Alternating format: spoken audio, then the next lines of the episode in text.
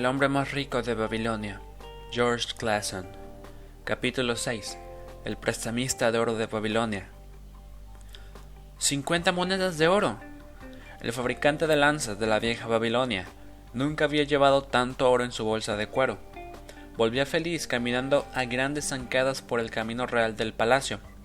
El oro tintibeaba alegremente en la bolsa que colgaba de su cinturón y se movía con un suave vaivén cada vez que daba un paso. Era la música más dulce que jamás hubiera oído. Cincuenta monedas de oro.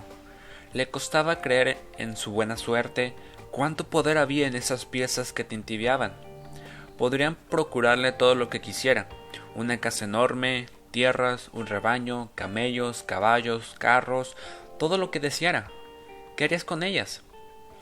Aquella noche, mientras tomaba una calle transversal y apresuraba su paso hacia la casa de su hermana, no podía pensar en otra cosa más que en esas pesadas y brillantes monedas que ahora le pertenecían.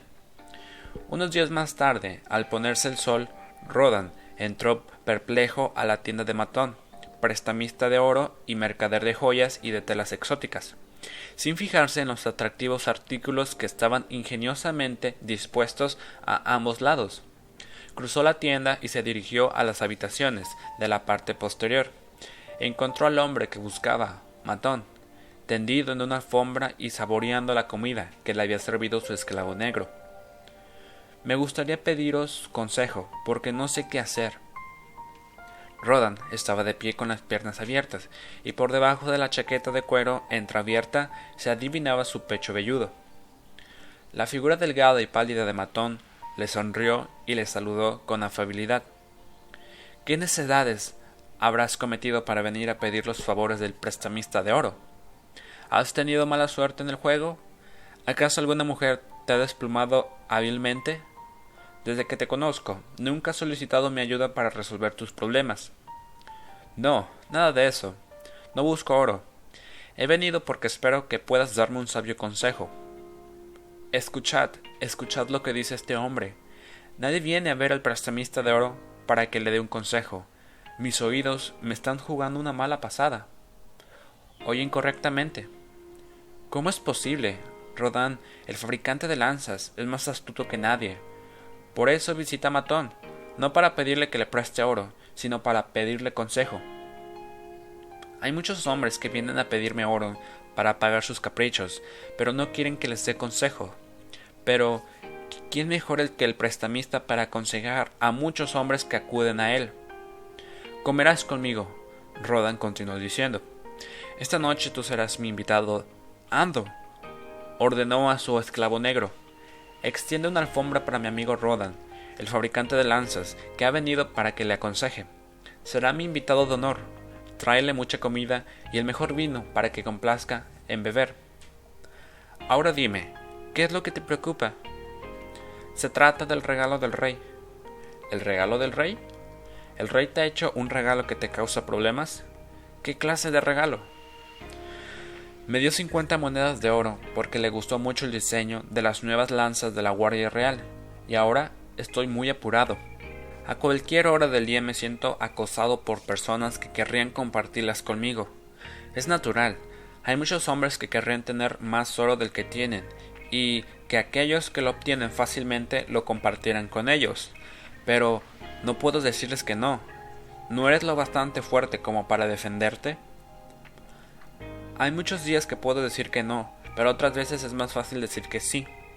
¿Puede alguien negarse a compartir este dinero con su hermana a la que se siente muy ligado? Seguramente tu hermana no querrá privarte de la alegría de tu recompensa, pero es, es por amor a su marido Aramán, a quien ella desea ver convertido en un rico mercader. Cree que nunca ha tenido suerte y quiere que le preste el oro para que pueda convertirse en un próspero mercader y después devolverme el dinero con los beneficios. Amigo mío, prosiguió Matón, este asunto que quieres discutir es muy interesante. El oro otorga a quien lo posee una gran responsabilidad y cambia su posición social frente a los compañeros. Despierta el temor a perderlo o a ser engañado. Produce una sensación de poder y permite hacer el bien, pero en otras ocasiones las buenas intenciones pueden causar problemas. ¿Has oído hablar alguna vez del granjero de Nínive que era capaz de entender el lenguaje de los animales? No es el tipo de fábula que a los hombres les gusta contar en casa del herrero. El granjero que entendía lo que decían los animales entre ellos, todas las noches se paraba solo para escuchar lo que hablaban. Una noche oyó al buey quejarse, al asno de la dureza de su destino. Arrastro el arado desde la mañana hasta la noche. Poco importa que haga calor, que esté cansado o que le yunta me irrite el cuello. Igualmente tengo que trabajar. En cambio, tú eres una criatura hecha para el ocio. Decorado con un amante de colores, no tienes otra cosa que hacer que llevar a nuestro amo a donde desee ir. Cuando no va a ninguna parte, descansas y pases durante todo el día. El asno, a pesar de sus peligrosos cascos, era de naturaleza buena y simpatizaba con el buey. Amigo mío, respondió, Trabajas mucho y me gustaría aliviar tu suerte, así que voy a contarte cómo puedes tener un día de descanso. Por la mañana, cuando venga a buscarte el esclavo para la labranza, tiéndete en el suelo y empieza a mugir sin cesar para que diga que estás enfermo y que no puedes trabajar. Entonces el buey siguió el consejo del asno y a la mañana siguiente el esclavo se dirigió a la granja y le dijo al granjero que el buey estaba enfermo y que no podía arrastrar el arado. En este caso, dijo el granjero, unce al asno, pues igualmente hay que labrar la tierra. Durante todo el día, el asno, que solamente había querido ayudar a su amigo, se vio forzado a hacer el trabajo del buey. Por la noche, cuando lo desengancharon del arado, tenía el corazón afligido, las piernas cansadas y le dolía el cuello, porque la yunta se lo habría irritado. El granjero se acercó al corral para escuchar. El buey empezó primero. Eres un buen amigo, Gracias a tu sabio consejo, he disfrutado de un día de descanso. En cambio yo, replicó el asno, soy un corazón compasivo, que empieza por ayudar a un amigo y termina por hacer su trabajo. A partir de ahora tú arrastrarás tu propio arado, porque he oído que el amo decía al esclavo que fuera a buscar al carnicero si todavía seguías enfermo. Espero que lo haga, porque eres un compañero perezoso. Nunca más hablaron. Allí terminó su amistad. Rodar, ¿Puedes explicarme la moraleja de esta fábula? Es una buena fábula, respondió Rodar, pero yo no veo la moraleja. No pensaba que fueras a descubrirla, pero hay una y muy simple. Si quieres ayudar a tu amigo, hazlo de forma que luego no recaigan sobre ti sus responsabilidades. No se me había ocurrido eso. Es una moraleja muy sabia. No, no deseo cargar con las responsabilidades de mi hermana y de su marido, pero dime, tú que prestas dinero a tanta gente, ¿acaso los que te piden dinero prestado no te lo devuelven? Matón sonrió con el gesto que permite la experiencia. ¿Acaso sería un buen préstamo si no me lo devolvieran? ¿No crees que el prestamista tiene que ser lo suficientemente listo como para juzgar con precaución si el dinero que presta será de utilidad para el que lo pide prestado y después le será devuelto? O si el oro se desperdiciará inútilmente y dejará al que lo ha pedido, abrumado por una deuda que nunca podrá devolver? Voy a enseñarte las monedas que tengo en mi cofre y voy a dejar que te cuenten algunas historias. Llevó a la habitación un cofre tan largo como su brazo, cubierto con piel de cerdo roja y adornado con figuritas de bronce. Lo depositó en el suelo y se agachó durante él, con las dos manos colocadas encima de la tapa. Exijo una garantía de cada persona a quien presto dinero y le dejo en el cofre hasta que me devuelven el dinero. Cuando lo hacen, se la devuelvo, pero si no lo hacen, este depósito me recordará siempre aquel que me ha traicionado. El cofre me demuestra que lo más seguro es prestar dinero a aquellas cuyas posesiones tienen más valor que el oro que desean que les preste.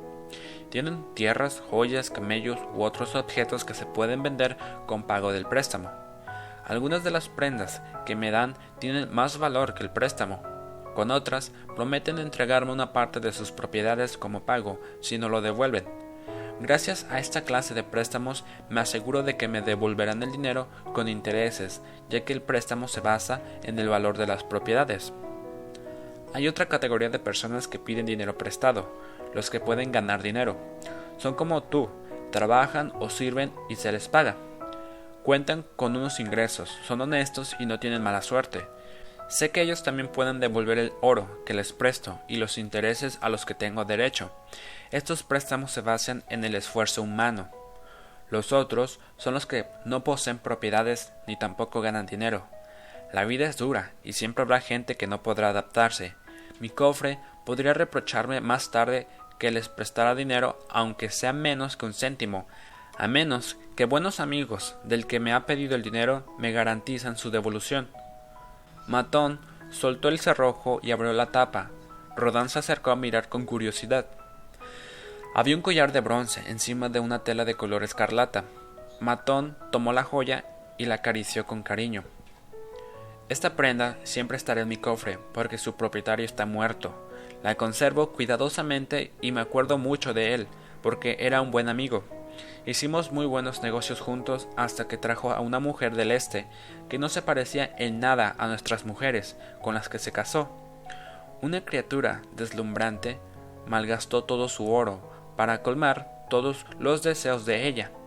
Cuando ya no le quedaba más oro, acudió a mí, angustiado. Le aconsejé, le dije que le ayudaría una vez más a dirigir sus negocios. Juró por el signo del gran toro que retomaría las riendas de sus asuntos, pero eso no ocurrió. Durante una pelea, aquella mujer le hundió un cuchillo en el corazón, del mismo modo que él la había desafiado a que hiciera. ¿Y ella? preguntó Rodán. Sí, este collar era suyo. Matón cogió la bella tela color escarlata.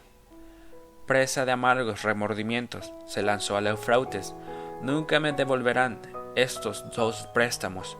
El cofre te explica, Rodán, que los que piden préstamos y son muy apasionados constituyen un gran riesgo para el prestamista de oro. Ahora te voy a contar otra historia diferente. Buscó un anillo esculpido en un hueso de buey. Esta joya pertenece a un granjero. Yo compro las alfombras que sus mujeres tejen. Los saltamontes devastaron sus cosechas y sus trabajadores no tenían nada que comer. Le ayudé y a la cosecha siguiente me devolvió el dinero. Más tarde volvió a visitarme y me dijo que un visitante le había hablado de unas extrañas cabras que había en unas tierras lejanas. Tenían el pelo tan suave y fino que sus mujeres podrían tejer las alfombras más bellas que se hubieran visto jamás en Babilonia. Quería poseer ese rebaño, pero no tenía dinero, así que le presté el oro necesario para el viaje y la compra de las cabras. Ahora ya tiene su rebaño, y el año que viene voy a sorprender a los amos de Babilonia con las alfombras más caras que nunca hayan tenido la oportunidad de comprar. Pronto le devolveré el anillo. Insiste en devolverme el dinero rápidamente. ¿Acaso hay personas que piden dinero prestado que hacen esto? inquirió Rodán. Si me piden dinero con el fin de ganarlo, lo adivino y acepto prestarlo, pero si lo hacen para pagarse sus caprichos, te advierto que seas prudente si quieres recobrar el dinero. Cuéntame la historia de esta joya, pidió Rodán, mientras tomaba con sus manos un brazalete de oro incrustado de extraordinarias piedras. ¿Te interesan las mujeres, amigo mío? bromeó Batón. Soy bastante más joven que tú, replicó Rodán. De acuerdo, pero esta vez te imaginas un romance donde no lo hay. La propietaria es gorda y está arrugada, y habla tanto para decir tan poco que me enoja. Antaño tenía mucho dinero y su hijo y ella eran buenos clientes, pero el tiempo les trajo desgracias. Le hubiera gustado hacer de su hijo un mercader. Un día vino a mi casa y me pidió dinero prestado para que su hijo pudiera asociarse con el propietario de una caravana que trabajaba con sus camellos y trocaba en una ciudad lo que compraba en otra. El hombre demostró ser un canalla, porque dejó al pobre chico en una ciudad lejana sin dinero y sin amigos, tras abandonarlo mientras dormía. Quizá cuando sea adulto me devolverá el dinero. Desde entonces no recibo ningún interés por el préstamo, solo palabras vanas, pero reconozco que las joyas valen el préstamo. ¿Y esta mujer te pidió algún consejo sobre este préstamo? Al contrario, se imaginó que su hijo era un hombre poderoso y rico de Babilonia. Sugerirle lo contrario la hubiera enfurecido. Solamente tuve derecho a una reprimenda. Sabía que corría un riesgo porque su hijo era inexperto, pero como ella ofrecía la garantía, no pude negarle el préstamo. Esto continuó Matón mientras agitaba un pedazo de cuerda anudado. Pertenece a Nebatur, el comerciante de camellos. Cuando compra un rebaño que cuesta más de lo que él posee, me trae este nudo y yo le hago un préstamo según sus necesidades. Es un comerciante muy listo. Confío en su juicio y puedo prestarle dinero tranquilamente. Muchos otros mercaderes de Babilonia también gozan de mi confianza, porque su conducta es honrada. Los objetos que me entregan en depósito entran y salen regularmente del cofre. Los buenos mercaderes forman un activo en nuestra ciudad y para mí es beneficioso ayudarles a mantener vivo el comercio para que Babilonia sea próspera. Matón tomó un escarabajo esculpido en una turquesa y lo lanzó desdeñosamente al sueño. Es un insecto de Egipto. Al joven que posee esta piedra no le importa demasiado que algún día yo recupere el oro. Cuando se lo reclamo, me responde ¿Cómo puedo devolverte el dinero si la desgracia se cierne sobre mí? Tienes a otros. ¿Qué puedo hacer? El objeto pertenece a su padre, un hombre valeroso, pero que no es rico y que empeñó sus tierras y su rebaño para ayudar a su hijo en sus empresas. Al principio, el joven tuvo éxito y luego empezó a estar muy ansioso por enriquecerse. Por culpa de su inexperiencia, sus tentativas se fueron al traste. Los jóvenes son ambiciosos, les gustaría conseguir rápidamente las riquezas y las cosas deseables que aporta, para asegurarse una fortuna rápida, piden dinero prestado con imprudencia. Como es su primera experiencia, no pueden comprender que una deuda que no ha devuelta es como un agujero profundo al que podemos descender rápidamente y en el que podemos debatirnos en vano durante mucho tiempo. Es un agujero de penas y lamentos, donde la luz del sol se ensombrece y la noche perturba un sueño agitado, pero no desaconsejo que se preste dinero. Animo que se haga, lo recomiendo en el caso de que se haga con una finalidad buena. Yo mismo tuve mi, primer éxito como mercader con dinero que me habían prestado. Pero, ¿qué debe hacer un prestamista en un caso así? El joven ha perdido la esperanza y no hace nada, se ha desanimado, no se esfuerza por devolver el dinero, y no quiero despojar a su padre de sus tierras y de su ganado. Me has contado muchas historias interesantes, pero no has contestado a mi pregunta. ¿Debo o no debo prestar las cincuenta monedas de oro a mi hermana y a su marido? ¿Tienen tanto valor para mí? Tu hermana es una mujer valiente y le tengo mucha estima.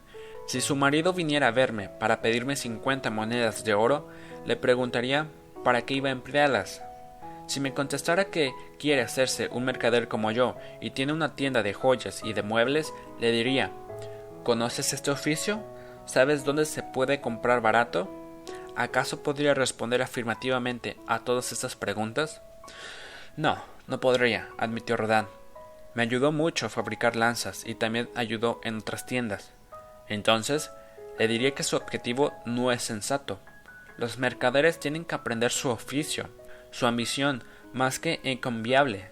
No es lógica y por lo tanto no le prestaría dinero. Pero supongamos que dice, sí, ayudé mucho a los mercaderes, Sé cómo ir a Esmirna para comprar a bajo precio las alfombras que las mujeres tejen. Además, conozco a los ricos de Babilonia a quien puedo vender y así obtener grandes beneficios. Entonces le diría, tu objetivo es sensato y tu ambición digna. Me alegraré de prestarte las cincuenta monedas de oro si me aseguras que me las devolverás. Pero si dijera, lo único que os poseo asegurar es que soy un hombre de honor y que os devolveré el dinero.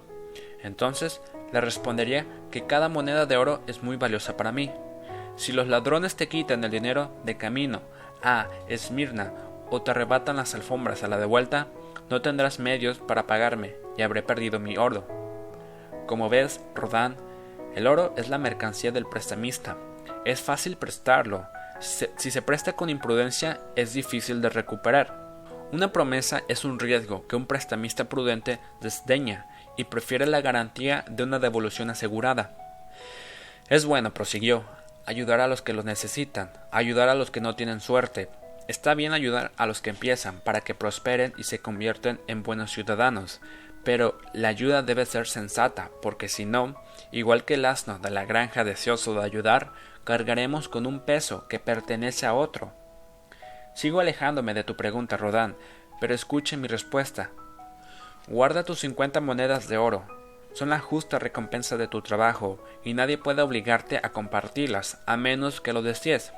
Si quisieras prestarlas para que te dieran más oro, deberías hacerlo con precaución y en sitios distintos. No me gusta ni el oro que duerme ni tampoco los grandes riesgos. ¿Cuántos años has trabajado con fabricantes de lanzas? Tres años. Además del regalo del rey, ¿cuánto dinero has ahorrado? Tres monedas de oro. O sea, que cada año que has trabajado te has privado de cosas buenas para ahorrar una moneda de tus ganancias. Así es. Entonces, quizá privándote de las cosas buenas podrías ahorrar 50 monedas de oro en 50 años. Sería el fruto de toda una vida. ¿Y crees que tu hermana arriesgaría los ahorros de tus 50 años de trabajo para que su marido diera los primeros pasos como mercader? No. Visto de este modo, no. Entonces, ve a verla y dile, he estado tres años trabajando todos los días de la mañana a la noche, excepto en los días de ayuno, y me he privado de muchas cosas que deseaba ardientemente. Por cada año de trabajo y de abnegación he conseguido una moneda de oro. Eres mi hermana predilecta y deseo que tu marido emprenda un negocio donde pueda prosperar mucho. Si puede presentarme un plan que a mi amigo Matón le parezca sensato y realizable, entonces le prestaré gustosamente mis ahorros de un año entero para que tenga la oportunidad de demostrar que puede tener éxito. Haz lo que te digo, y si tiene talento para triunfar, tendrá que demostrarlo. Si falla, no te devolverá más que lo que espera devolverte algún día. Soy prestamista de oro porque tengo más oro del que me hace falta para comerciar. Deseo que mi excedente de oro trabaje para los demás y así me aporte más oro. No me quiero arriesgar a perder mi oro, porque he trabajado mucho y me he privado de muchas cosas para ahorrarlo, así que no voy a prestarlo a quien no merezca mi confianza y me asegure que me será devuelto. Tampoco lo prestaré si no estoy convencido que los intereses de este préstamo me serán devueltos rápidamente. Te he contado, Rodán, algunos secretos de mi cofre. Estos secretos se han revelado las debilidades de los hombres y sus ansiedad por pedir dinero prestado, aunque no siempre tengan los medios seguros para devolverlo. Con estos ejemplos te darás cuenta que a menudo la gran esperanza de estos hombres sería adquirir grandes ganancias si tuvieran dinero y que simplemente se trata de falsas esperanzas porque no tienen ni la habilidad ni las experiencias necesarias para realizarlas. Ahora, tú Rodán posees el oro que podría producirte más oro. Estás muy cerca de convertirte, como yo, en un prestamista de oro. Si conservas tu tesoro, te aportará generosos intereses, será una fuente abundante de placeres y será provechoso para el resto de tus días. Pero si lo dejas escapar, será una fuente tan constante de penas y lamentos que nunca lo olvidarás. ¿Qué es lo que más deseas para el oro que contiene tu bolsa de cuero? Guardarlo en un lugar seguro. Has hablado con sensatez, respondió Matón en un tono de aprobación. Tu primer deseo es la seguridad. ¿Crees que bajo la custodia de tu cuñado estarás seguro y al abrigo de cualquier pérdida? Me temo que no, porque no es prudente en su forma de guardar el oro. Entonces, no te dejes influir por los estúpidos sentimientos hacia cualquier persona que te llevan a confiar tu tesoro. Si quieres ayudar a tu familia o a tus amigos, encuentra otros medios que no sean arriesgarte a perder tu tesoro. No te olvides que el oro escapa inesperadamente a los que no saben guardarlo, ya sea por extravagancia o dejando que los otros lo pierdan por ti.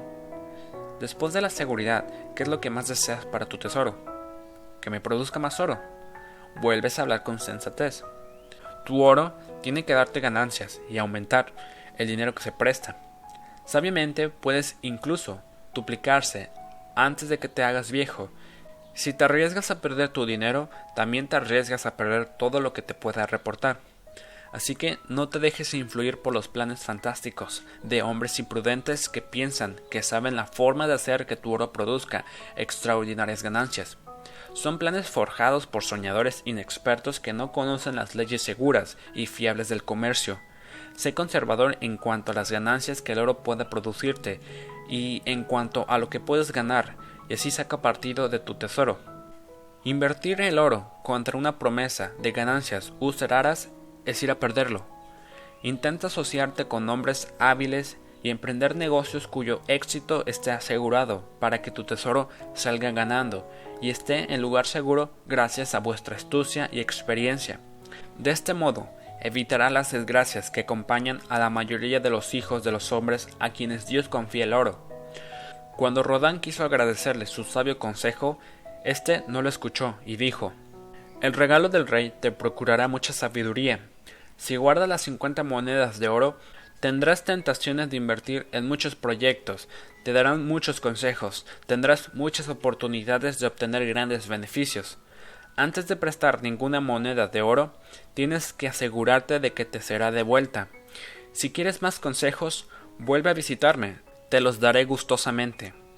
Antes de irte, lee lo que grabé en la tapa del cofre.